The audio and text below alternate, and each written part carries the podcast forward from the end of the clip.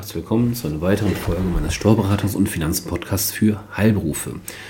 Ja, heute folgt gewissermaßen der Teil 2 meiner hm, kurzen Themenreihe zur Lohnkostenoptimierung. Ich meine, das Thema gibt genügend Stoff, dass ich da auch in Zukunft noch die eine oder andere Folge nachschieben werde. Aber heute möchte ich mich, wie letzte Woche schon angekündigt, um das Thema Fit in die Zukunft, die Lohnsteuer und sozialversicherungsfreie Gesundheitsförderung für Mitarbeiter beschäftigen. Ähm, das hatte ich letzte Woche schon mal angesprochen, neben vielen anderen Bausteinen, die, die immer noch möglich sind. Und ähm, heute, wie gesagt, dieses Thema im Detail. Gesundheitsförderung, das wird von Unternehmern, von Arbeitgebern oft als Privatsache der Arbeitnehmer abgetan. Doch das ist aus unserer Erfahrung doch manchmal doch deutlich zu kurz gedacht, denn gesunde Mitarbeiter, ihre gesunden Mitarbeiter machen ihr Unternehmen leistungsfähiger. Dies hat auch der Gesetzgeber erkannt und stellt Maßnahmen zur Gesundheitsförderung im Betrieb bis zu einem Betrag von neuerdings 600 Euro jährlich Lohnsteuer- und sozialversicherungsfrei. Jetzt ist natürlich die erste entscheidende Frage, welche Leistungen werden davon begünstigt? Begünstigt sind Leistungen des Arbeitgebers zur Verhinderung und Verminderung von Krankheitsrisiken und zur Förderung der Gesundheit in Betrieben. Diese betreffenden Leistungen müssen hinsichtlich der Qualität, Zweckbindung, Zielgerichtetheit und Zertifizierung bestimmten gesetzlichen Anforderungen genügen. Die Leistungen können demnach den folgenden Zwecken dienen. Zum einen können es sogenannte Präventionskurse sein, das heißt individuelle verhaltensbezogene Prävention. Zum anderen, und das ist die betriebliche Gesundheitsförderung, damit ist diese gemeint, das sind gesundheitsförderliche Maßnahmen im Betrieb. Die erstgenannten, die Präventionskurse, bei denen es um eine individuelle verhaltensbezogene Prävention geht, werden steuerlich nur anerkannt, wenn diese den vom Spitzenverband Bund der Krankenkassen definierten Handlungsfeldern und Kriterien genügen und von den Krankenkassen nach 20 SGB V über die zentrale Prüfstelle Prävention des Dienstleistungsunternehmens Team Gesundheit GmbH zertifiziert sind. Das waren jetzt viele Fakten. Sie müssen da einfach mitnehmen, diese Kurse, diese Präventionskurse müssen, von, müssen zertifiziert sein.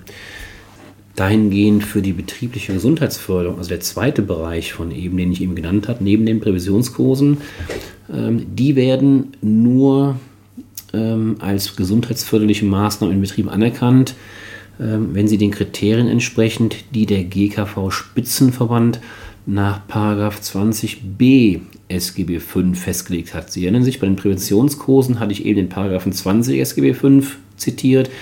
Hier bei den gesundheitsfördernden Maßnahmen ist es der Paragraph 20b SGB V.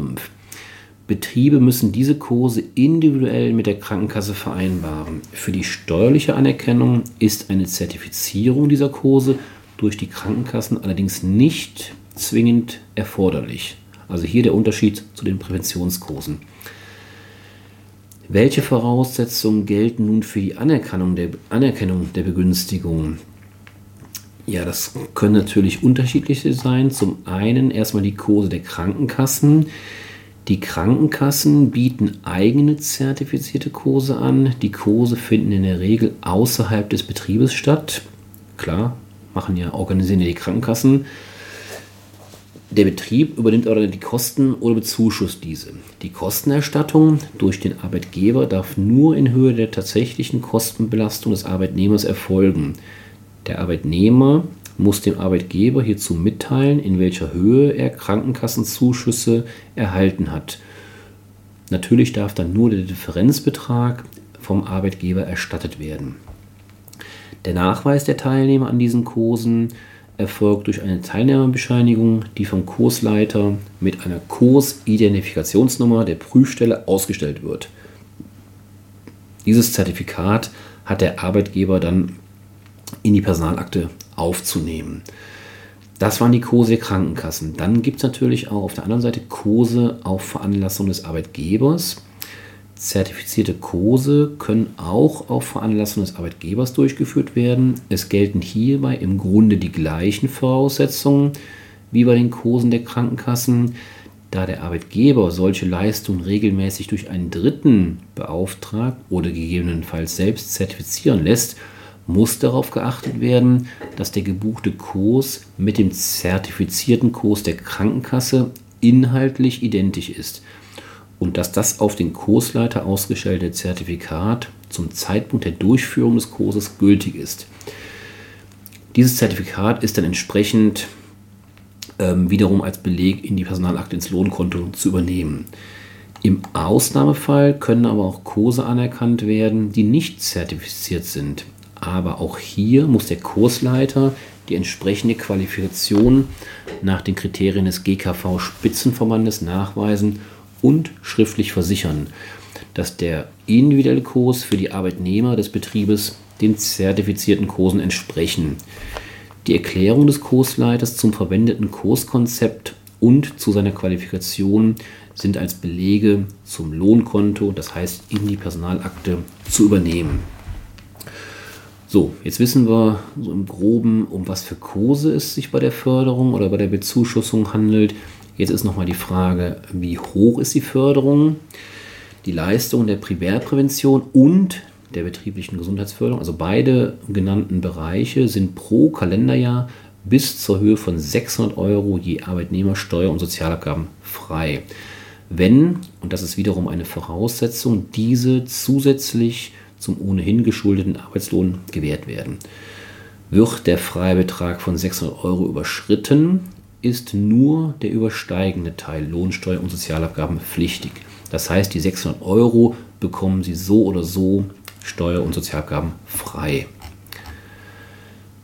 Eine weitere interessante Fragestellung ist die, ob Ihre Arbeitnehmer einen Rechtsanspruch auf die Gesundheitsförderung haben.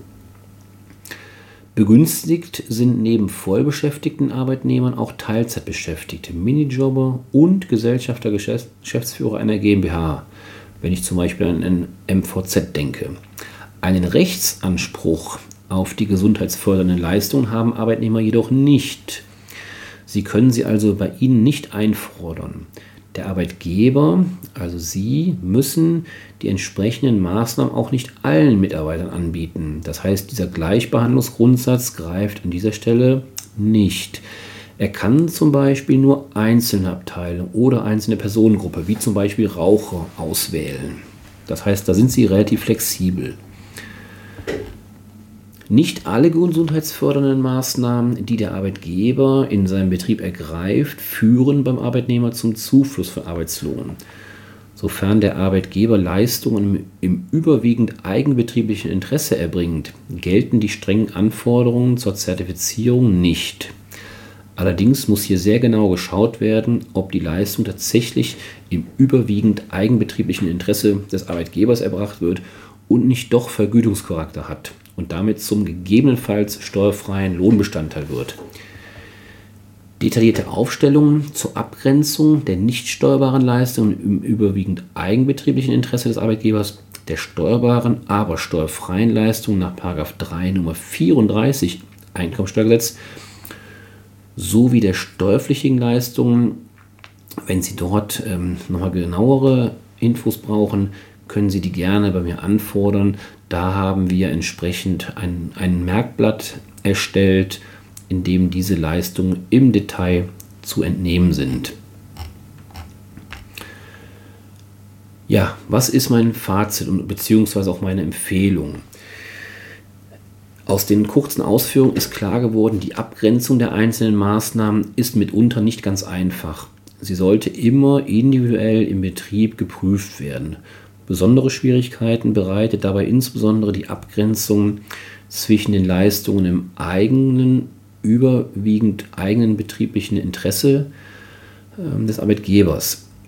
Die Massagen können beispielsweise nicht zertifiziert werden, aber durchaus im überwiegend eigenbetrieblichen Interesse des Arbeitgebers liegen. Sie sind dann kein Arbeitslohn und fallen eben nicht unter die genannten Voraussetzungen. Allerdings muss bei Massagen im Einzelfall nachgewiesen werden, dass diese der Verhinderung einer berufsspezifischen Gesundheitsbeeinträchtigung zugrunde liegen, sodass das eigenbetriebliche Interesse des Arbeitgebers tatsächlich überwiegt.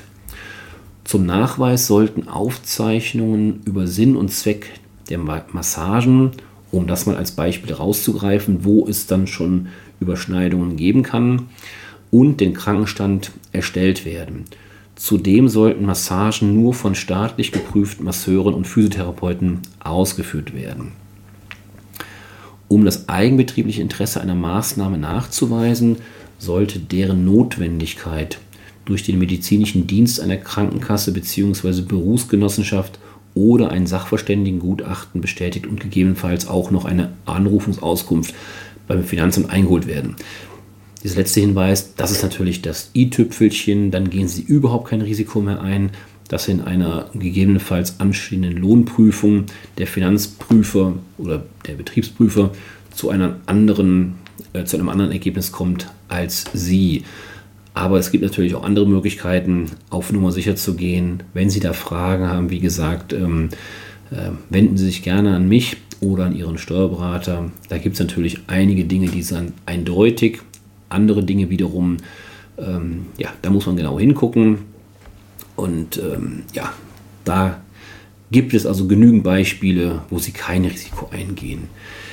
Ja, ich hoffe, auch heute konnten Sie wieder einige hilfreiche Informationen mitnehmen ähm, zum Thema betriebliche Gesundheitsförderung. Also aus meiner Sicht ein noch unterschätztes, äh, eine unterschätzte Möglichkeit, ähm, Mitarbeitern eben was Gutes zu tun.